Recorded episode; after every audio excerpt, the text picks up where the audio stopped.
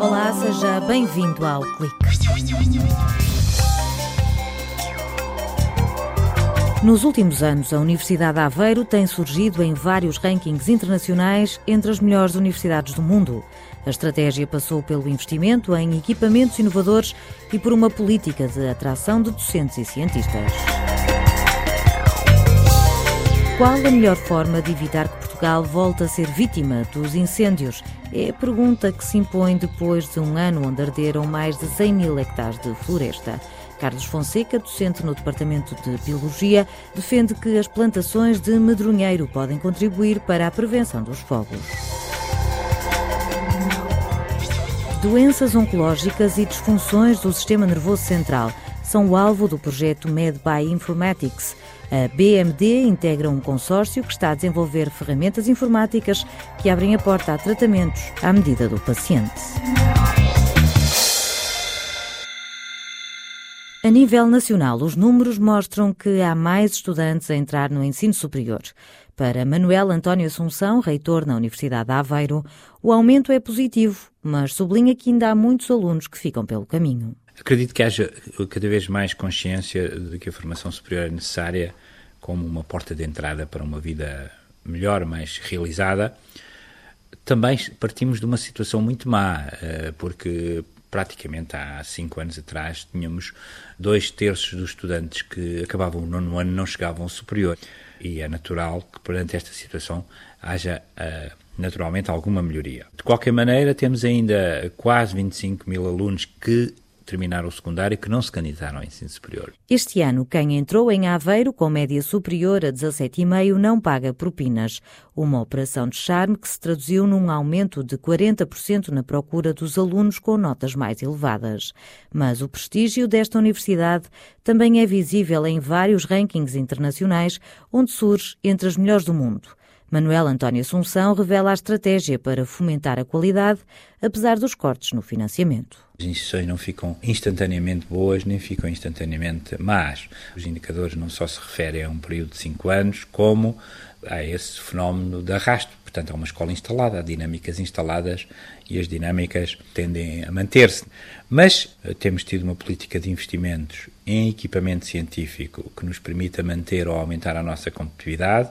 Temos feito alguma política de atração e retenção de docentes e de investigadores. Temos um ambiente internacional com mais de 80 nacionalidades, muito representado também nos projetos de investigação. No que toca ao ensino superior, no orçamento do Estado para o próximo ano não estão previstos cortes nem aumentos. A verba já foi acordada com as universidades e será igual à de 2016. Além disso, o Ministério decidiu que cada instituição tem de aumentar as receitas próprias no montante que corresponde ao dobro do PIB. A universidade não precisa deste contrato para fazer aquilo que acha que deve fazer, não é? Portanto, eu penso que é, é importante sinalizar metas e compreendemos a posição do governo, mas não passamos a exigir a nós próprios mais do que já exigíamos antes deste contrato. Portanto, uh, trata-se aqui de desafios que são estruturantes, portanto, esforçamos-nos por ter mais projetos nacionais e internacionais, esforçamos-nos por ter eh, menos abandono e mais sucesso escolar, eh, esforçamos-nos por ter mais estudantes estrangeiros e esforçamos-nos sempre por ter mais receitas próprias, ou seja, se não temos mais receitas próprias é porque não conseguimos com a dinâmica instalada. Manuel António Assunção sublinha que a Universidade de Aveiro está cada vez menos refém das transferências do Estado mas defende que com esse desinvestimento Portugal perde competitividade. Estamos a falar de projetos nacionais e internacionais de investigação, de projetos com empresas, estamos a falar de prestação de serviços a empresas, da arrecadação de valor de propinas, não é? Portanto, tudo somado, o Orçamento de Estado não pesa mais do que 50% na balança financeira da Universidade. Mas há aqui um problema que se mantém, é que outros países não estão a fazer isto, estão a fazer melhor estão a aumentar o dinheiro que põem na produção de conhecimento novo e, portanto, poderíamos ser mais competitivos se pudéssemos dispor de mais dinheiro e principalmente regras que permitissem, por exemplo, a contratação de mais pessoas, a renovação das universidades. Para o reitor da Universidade de Aveiro, também é preciso ter mais empresas de todos os setores que apostem no conhecimento para pôr a economia a crescer. Quando falta um ano e meio para abandonar o cargo, Manuel António Assunção faz um balanço positivo. A universidade já está no patamar, e estou a falar só de clinical medicine, para usar o termo inglês, no patamar dos 10% das melhores instituições do mundo e, portanto, é algo que está em cima da mesa. Mas, com certeza, todo este percurso de, nestas dificuldades, ter conseguido sucessivamente passar com resultados positivos e não termos deixado de fazer os investimentos que era absolutamente fundamental fazer, e, e também esta abertura que eu prometi de concursos para reter os melhores investigadores são uh, marcas que eu acho que são fundamentais para a Universidade nessa lógica de arrastamento positivo para quem vier a seguir. O Parque de Ciência e Inovação e o Ecomar, um centro de investigação e transferência de tecnologia dedicado aos organismos marinhos, são dois equipamentos com o carimbo da Universidade de Aveiro que nos próximos anos vão promover a excelência na região centro.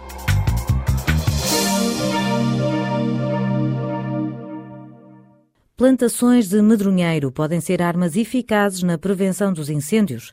A sugestão é de Carlos Fonseca, coordenador da Unidade de Vida Selvagem do Departamento de Biologia. A calamidade dos incêndios florestais invade ciclicamente o país de norte a sul e são cada vez mais as vozes que evidenciam a necessidade urgente de melhor e mais eficaz ordenamento e gestão florestais, de modo a prevenir-se tal fatalidade. O medronheiro, enquanto espécie nativa mediterrânica, é uma das plantas mais bem adaptadas ao fenómeno dos incêndios, a par do sobreiro e de alguns carvalhos, além de ser uma planta rústica que tanto tolera a falta de água como o frio. A sua existência de norte a sul do país, desde há milhões de anos, permitiu uma coevolução no ecossistema em que os fogos naturais são uma realidade. Assim, à passagem do fogo, o medronheiro é geralmente uma das espécies que mais rapidamente recupera e regenera, rebentando desde a base do tronco ou da raiz, contribuindo para a proteção e reabilitação do solo. Mais recentemente, o medronheiro tem vindo a ser encarado pelos proprietários rurais de várias regiões do país, com especial destaque para a região centro e Algarve, como uma mais-valia económica à qual se associa um elevado valor ecológico e ambiental. Muitos proprietários mantêm os seus medronhais espontâneos podados e limpos, principalmente no verão, de modo a poderem fazer a colheita do fruto a partir do mês de setembro. Outros proprietários iniciaram plantações ordenadas de medronheiros, também chamados pomares, com espaçamentos entre linhas de 4 metros e mais, que mantêm limpos durante todo o ano, de modo a salvaguardar a sua plantação e a colheita do medronho no outono. Estas plantações funcionam como autênticos mosaicos ou áreas de fragmentação de manchas florestais contínuas, contribuindo por si só para a descontinuidade florestal e, como tal, para a necessária prevenção de incêndios. O fomento de espécies como o medronheiro, em consociação ou não com outras espécies arbóreas e arbustivas, representa um positivo contributo para a sustentabilidade ecológica e ambiental dos ecossistemas mediterrâneos e funciona, sem dúvida, como uma solução contracorrente nos tempos pós-incêndios. Foi a opinião de Carlos Fonseca, docente no Departamento de Biologia da Universidade de Aveiro.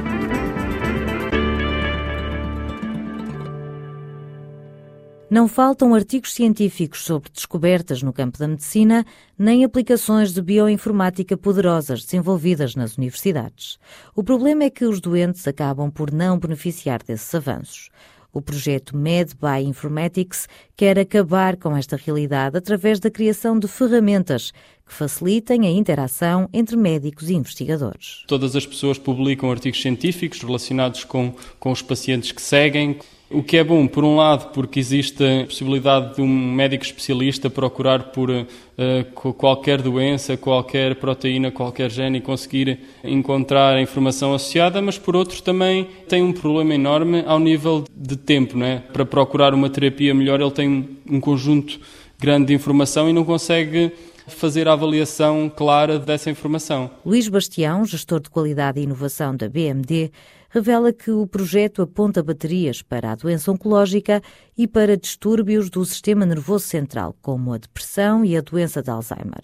Uma das linhas que está a ser investigada avalia a probabilidade de associação entre estes dois tipos de patologias. Como esta informação tem vindo a ser colecionada ao longo de vários anos, eh, tanto a nível de registro eletrónico do paciente como a nível de bases de dados científicas, torna-se assim possível fazer o, o, o cálculo e o, e o, ranking das doenças mais prováveis, tendo em conta históricos anteriores e pacientes similares, criando perfis para cada tipo de, de paciente ou cada tipo de paciente. O projeto está a criar ferramentas de bioinformática que permitam, por exemplo, antecipar doenças.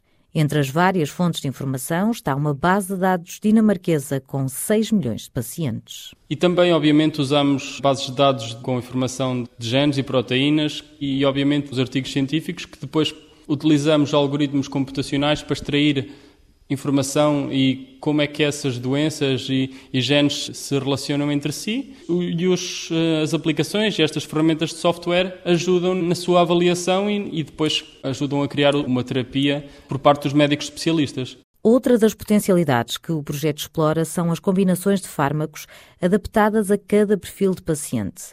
Com base no historial clínico e em amostras moleculares, o software identifica a terapêutica mais eficaz. O que o software que está a ser desenvolvido no âmbito do projeto faz é, baseado nas mutações detectadas, conseguir medir o seu impacto clínico no paciente.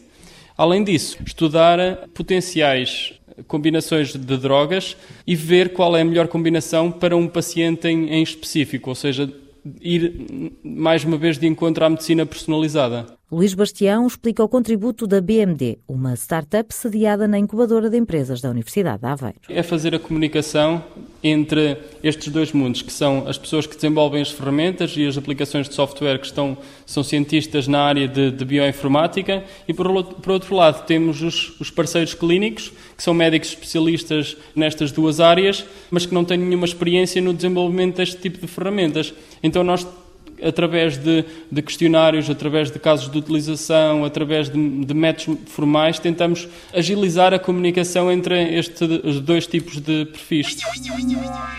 O MED Bioinformatics é financiado pelo Horizonte 2020 e envolve 13 parceiros de Portugal, Espanha, Dinamarca, Finlândia e Itália. Por hoje está tudo dito. Estamos de volta no próximo sábado, como sempre, nos Dias do Futuro. Quando consigo. Até lá.